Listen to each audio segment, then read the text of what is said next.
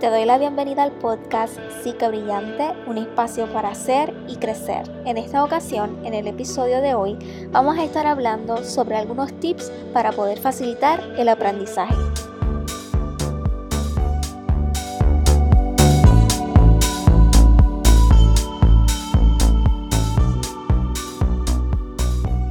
Oye, cuando digo aprendizaje, ¿qué es lo primero que se te viene a la mente? Porque ciertamente desde que somos pequeñitos estamos constantemente escuchando lo mismo. Tienes que aprender a leer, tienes que aprender a sumar, tienes que aprenderte las tablas de multiplicar, tienes que aprender qué son los sinónimos, tienes que aprender y por ahí para abajo pueden haber muchas cosas más que siempre hemos tenido y hemos estado conscientes de que hay que aprender. Incluso si eres mamá, papá, abuelita, cuidador, tío y tienes a tu alrededor niños que están en ese proceso de aprendizaje de la escuela, vas a notar que hay mucho material que se les brinda para que ellos puedan aprender y de esa manera aplicar ese conocimiento en la vida real, como yo digo, lo puedan aplicar para ser mejores seres humanos y seres productivos en una sociedad de bien. Ahora, a la hora de la verdad, aprender algún material o enseñar algún material puede ser verdaderamente un reto. ¿Por qué? Porque no necesariamente de la forma que tú aprendiste algo es la forma en que ese niño o niña va a aprenderlo. E igualmente, quizás algún colega tuyo, algún compañero tuyo haya aprendido algo mucho más rápido que tú y quizás eso te haga sentir, ay, pero ¿por qué no puedo aprender esto si el fulano lo aprendió ya? O empieces a comparar a tus niños. Ay, pero mira, Anita lo hizo más rápido, se aprendió las tablas en un 2x3, pero Pedrito entonces se me está demorando muchísimo, no se sabe ni la del 2 que piensa sencilla. Así que para hablar primeramente del aprendizaje y de estos tips, quiero que estés consciente de que no todos aprendemos de la misma manera y eso está bien.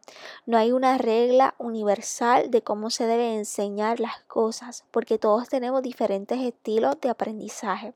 Y de los estilos de aprendizaje podemos hablar en otro momento, pero ahora quiero en arroz y habichuela poder proveerte una información para que la próxima vez que tengas que aprender algo o enseñar algo, lo puedas poner en práctica, ¿está bien? Así que vamos a comenzar.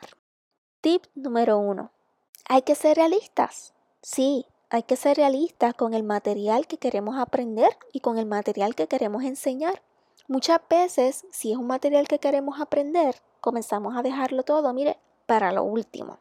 Si tengo un examen que es el mes que viene, pues yo empiezo a estudiar mm, dos o tres días antes y ya, eso me va a dar break y me va a dar tiempo para yo aprenderme ese material. Y la realidad es que no. Es muy posible que algunas personas que tienen buena memoria puedas embotellarte, como nosotros decimos acá eh, en Puerto Rico, pero más bien eso es lo que significa puedas memorizarte todo ese material y después lo puedas ahí, mire, trasladar en ese papel, pero no necesariamente eso significa que aprendiste ese material. Así que la primera tip que te voy a dar hoy es que seamos realistas con esa información que queremos aprender o esa información que queremos enseñar. Lo mismo aplica con nuestros niños. Tal vez nosotros queremos que nuestro niño aprenda cierto material, pero si empezamos a estudiar con él el día antes del examen, no hay razón para frustrarse si ese menor no se aprende el material, porque realmente el tiempo no es el suficiente. Sí, es verdad y acepto que hay niños, hay estudiantes que se aprenden el, material bien rápido. Incluso hay algunos que no necesariamente hay que estudiarlo, sino más bien se repasa, se lee el material y ya ellos captan y pueden ejecutar bien y salir bien en esos exámenes. Sin embargo, si nosotros queremos llevar a cabo ese proceso de enseñanza y que ese estudiante aprenda o nosotros aprendamos esa información, es importante que seamos realistas. Vuelvo y repito que uno se memoriza un material no significa que lo aprendió. Sin embargo, necesitamos recordar la información. Cuando queremos, tenemos un examen o queremos aprender algún material, digamos, estamos aprendiendo también un nuevo idioma, estamos aprendiendo de toda esta información que más adelante tenemos que recordarla para poder aplicarla en el momento justo y necesario. Así que sí, eh, la memoria juega un papel fundamental en lo que es el aprendizaje. Sin embargo, memorizarte una información no necesariamente equivale a que ya la aprendiste con éxito. Así que en el tip número 2 te voy a recomendar que dividas esa información o ese material que deseas aprender, aprender o enseñar. ¿Por qué es importante dividir el material? Pues es una manera de organizar esa información para que a la hora de procesarla se te haga mucho más sencilla. Y esto se le recomienda mucho a aquellos niños que tienen el trastorno por déficit de atención y hiperactividad, ya sea o déficit de atención inatento. ¿Por qué? Porque mucha información a la vez puede ser drenante, puede ser agotador. Yo no sé cuántos de ustedes recuerdan cuando estaban en las escuelas y mi maestra decía, ok, de tal fecha a tal fecha es el examen. Y por lo menos yo lo primero que hacía era contar las páginas porque ya eso me daba una idea de cuán extenso era ese material que yo tenía que leer, que tenía que estudiar. En ocasiones hay estudiantes que al ver la cantidad de información ya de entrada dan ese shutdown, ya de entrada dicen, ay, no puedo, es mucho material y entra en juego otros factores que impiden ese aprendizaje. Así que el tip número dos va dirigido más o menos en esa línea. Cuando dividimos esa información, cuando somos claros en los temas que queremos aprender, se nos va a hacer mucho más fácil procesar, procesar esa información, leer esa información y aprenderla. Así que la próxima vez que tengas que aprender o enseñar algo, no pretendas que de entrada vas a estudiar todo ese material o de entrada vas a, a, enseñar todo ese material, sino tómate el tiempo de organizar ese material y dividirlo en pequeñas partes para que tanto eh, si lo enseñas o lo estás aprendiendo, ese material haga sentido y tenga sus propios subdivisiones, sus propios temitas y créeme que eso va a ser mucho más fácil que lo aprendas. Tip número 3. Activa la curiosidad. Y esto es bien importante, bien, bien importante. Cualquiera que sea la información que desees aprender o cualquiera que sea la información que desees enseñar, tienes que despertar esa curiosidad y nada que todos tenemos por eh, ante lo nuevo, aprender algo diferente, aprender algo nuevo. Así que si vas a aprender algún material, quizás Espero yo que sea de tu gusto, pero no necesariamente en ocasiones nos enseñan cosas que queremos aprender si es que estamos en la escuela.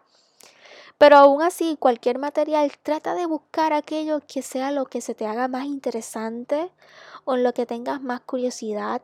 Trata de hacerte preguntas acerca de ese material que quizás no te la está dando la maestra o no te lo está dando tu jefe, pero ciertamente alguna pregunta que tú tengas acerca de eso nuevo material que vas a estudiar, activar esa curiosidad es vital porque te mantiene motivado. Y para poder estudiar, para poder aprender, es importante ese grado de motivación. Igualmente pasa si estás enseñando ese material a tu niño. ¿Ok? Vas a tratar de despertarle esa curiosidad. Los niños son bien curiosos. Así que a la primera que tú le hagas ese material interesante, ese material llamativo, empieces a hacer preguntas, empieces a asociar ese material que estás enseñando con algo que a él le haga sentido, ¿ok? Todo esto va a contribuir a que nos mantengamos motivados al enseñar o aprender algún material nuevo. También Tip número 4, ¿ok? Trata de mantener ese ambiente adecuado. No hay nada peor que estudiar o leer o tener que aprender algo en un lugar donde realmente como que no llama la atención, en un lugar donde no te sientes cómodo. Así que bien importante ese ambiente de estudio, tratar de optimizarlo para que te sientas bien allí. Y digo esto y te pido por favor tengas en cuenta que lo que es óptimo para mí, lo que es bonito para mí, no necesariamente es lo que es bonito o óptimo para ti. O lo que me funciona a mí no es lo que te va a funcionar a ti. Y esto también aplica con nuestros pequeños. No necesariamente Anita va a encontrar ese ambiente bonito para estudiar versus Pedrito. Y voy a tratar de dar ejemplos un poco más concretos en cuanto a esto. Cuando hablo de ambiente no solamente me refiero a ese escritorio bonito o esa sillita cómoda, la casi siempre pensamos en eso. No, no me refiero necesariamente a eso. Tal vez tú tienes un niño que, como mencioné anteriormente, o tal vez tú mismo tienes esas características de lo que es el déficit atencional, esa necesidad constante de estar en movimiento y créeme que sentado en un escritorio no vas a aprender porque estás constantemente tratando de dirigir esa energía, así que lo más probable es que vas a ponerte a jugar con ese escritorio, si es un niño va a tratar de buscar algo para distraerse dentro del escritorio y siempre se recomienda quitar o mantener ¿verdad? ese espacio de estudio libre de estímulos que pueden ser al alcance de ese niño o de ese estudiante para evitar que se distraiga, pero realmente cuando nos centramos en crear ese momento o ese ambiente de aprendizaje adecuado, ya no solamente nos estamos enfocando en simplemente quitar distractores, sino nos estamos haciendo la pregunta, ok, ¿cuál es el mejor lugar? ¿Cuál es el mejor espacio para yo poder aprender este material?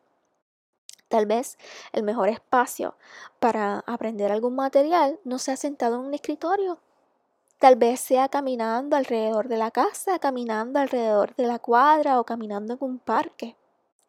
Tenemos que salirnos de lo tradicional y tenemos que enfocarnos en realmente aquello que no sea funcional. Así que yo te invito a que sea para ti o sea para otros, tú comiences a explorar cuál es ese espacio donde tu niño aprende mejor o cuál es ese espacio donde tú aprendes mejor. Y de esa manera, créeme que el aprendizaje se va a llevar a cabo de mejor manera. Y sabes, no necesariamente tienes que saber desde ya cuál es el ambiente que más te favorece para enseñar o para aprender. Realmente esto se trata también de ir probando. Así que es, una, es un buen momento para explorar y tener esa oportunidad de ir aprendiendo cómo aprendes mejor o cómo tu niño aprende mejor. Ahora muchos de nosotros hemos estado enseñando a distancia. Nuestros pequeños han estado con nosotros en la casa y de buena voluntad yo sé que hemos tratado de recrear el salón en el hogar. Pero es una buena oportunidad que tenemos en este momento, no solamente para crear ese ambiente de aprendizaje, sino también para conocer a nuestro niño, conocer cómo aprende mejor y esto va a facilitar su ejecución en la escuela. Y si por el contrario, quien quiera aprender eres tú, eh, tú eres el estudiante, también no tienes que limitarte o enfocarte, ay, ahora necesito un mega escritorio, una mega computadora, tengo que recrear el mismo escenario en mi trabajo para yo sentirme cómoda. No, esta oportunidad la tienes para tú crear ese espacio donde mejor puedas trabajar, donde mejor puedas sentirte a la hora de aprender. ¿Ok? Así que vamos entonces ahora para uno de los últimos tips para poder aprender mejor. Y el tip número 5 sería entonces asociar ese material que estás queriendo aprender o enseñar con un material ya conocido. Y esto es crucial, especialmente cuando estamos trabajando con niños. A veces pretendemos por llegar a un currículo, por llevar una secuencia o porque haga sentido. Ya está en tercero, ya tiene que saber las tablas de multiplicar, un ejemplo. La realidad es que si ese niño no domina la suma, muy probablemente esa multiplicación se le haga muy difícil. Y así sucesivamente, cada, cada, cada aprendizaje tiene su punto crítico donde tenemos que ir pasando ¿verdad? de manera escalonada para poder ir aprendiendo. Así que lo más importante es que podamos tomar ese material y tratar de asociarlo a un conocimiento ya previo. ¿Por qué? Porque esto va a hacer que esas conexiones neuronales se fortalezcan y el aprendizaje se lleve a cabo de manera más rápida. Así que la próxima vez que tengas que aprender un material o tengas que enseñar un material, procura hacer esa conexión con algo previamente aprendido. Y esto va a ayudar a que tanto la persona que quiera aprender como la persona que esté enseñando pueda llevar a cabo esa enseñanza, ese aprendizaje de la mejor manera. Quiero darte una ñapita, un, tip de bono o como le quieras llamar un tip extra. Y es que cuando aprendemos o cuando queremos enseñar algo, es bien importante mantener esa emoción. Ok, es bien importante mantener esa disposición, esa motivación hacia el aprendizaje. Así que la próxima vez que quieras aprender algo o enseñar algo, la actitud es bien importante. Ejemplo, si yo tengo que estudiar para una reválida, vamos a poner de ejemplo, y yo digo, ay, tengo que estudiar para reválida y ahora y voy con ese desánimo y cojo esas libretas y las tiro allí o ese libro, ese material o ese PowerPoint y ya de entrada voy con esa mentalidad de que pues no voy a estudiar o no voy a aprender. Si, por, si de otra manera también es, me toca enseñarle a mi hijo, a mi hija eh, o al estudiante, tío, sobrino o yo como cuidadora, quien sea, eh, ofrecerle esa enseñanza a ese estudiante y voy, ay Dios mío, este que no aprende nada, este que es tan difícil. Mi hijo, ven acá, vamos a estudiar porque esto está, mira, difícil, esto te da mucho trabajo. Y ya de entrada estamos creando no solamente eh, con nuestro tono de voz o con nuestro desánimo, sino a nivel de pensamiento, estamos transmitiendo también a esa otra persona que no es interesante, que no es bueno aprender. Y esto es algo que puede cortar y limitar el aprendizaje. Porque lo que vamos a hacer es que vamos a también contagiarnos de eso y no se va a llevar a cabo ese proceso y no lo vas a poder disfrutar. Y sí, digo disfrutar porque ese proceso de aprendizaje debe llevarse a cabo de una manera en que la puedas disfrutar puedas eh, disfrutar ese momento donde estás aprendiendo ese material o enseñando ese material. La próxima vez que tengas que aprender o enseñar algún material, piensa fuera de la caja, como nosotros decimos, o sea, piensa más allá. Esto es una oportunidad bien bonita para explorar cómo aprende nuestro niño, cómo aprende nuestro estudiante, cómo aprendemos nosotros y poder poco a poco ir fomentando ese ambiente adecuado para que se lleve a cabo ese aprendizaje de manera óptima. Si te gustó este episodio, si le encontraste valor, yo te invito a que nos sigas en nuestras redes sociales. En Facebook nos encuentras como Psique Brillante con P, Psique Brillante, y en Instagram nos encuentras con arroba psique.brillante. Así que allí te espero, poco a poco iremos subiendo contenido relacionados a estos temas del neurodesarrollo y la salud mental. Hasta la próxima.